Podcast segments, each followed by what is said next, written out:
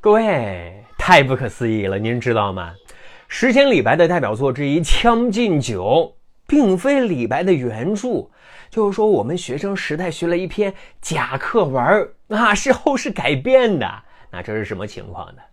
说当时在重修敦煌莫高窟的时候啊，在敦煌的藏经洞发现一残卷，其中就记录有李白原本的《将进酒》内容。那跟我们现在的版本相比较啊，是有多处不同的。您比如说。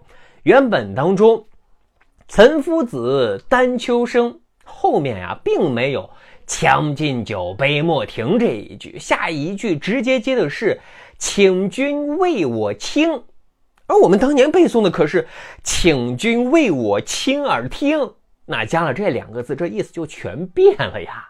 原本呢是李白让岑夫子、丹丘生给自己倒满酒，改动之后就变成了李白劝岑夫子、丹丘生。喝酒，喝酒，喝酒啊！以及提醒他们，我李白要开始吟诗了。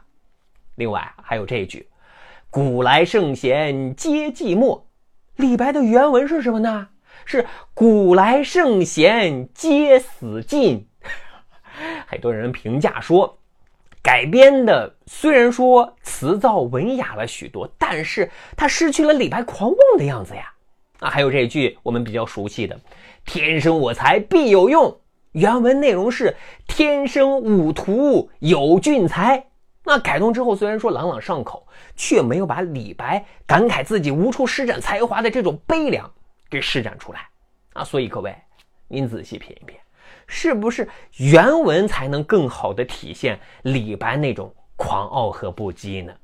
那根据考证，当前的版本是在宋朝的时候就被当时的文人修改过的。啊，后世的教材也不曾修改。分析原因呢，一方面是因为这么多年来大家都一直是这么传颂的啊，已经习惯了；另一方面啊，就是说原文让李白显得太过猖狂、太过自大，这呀不符合我们给李白完美的人设呀。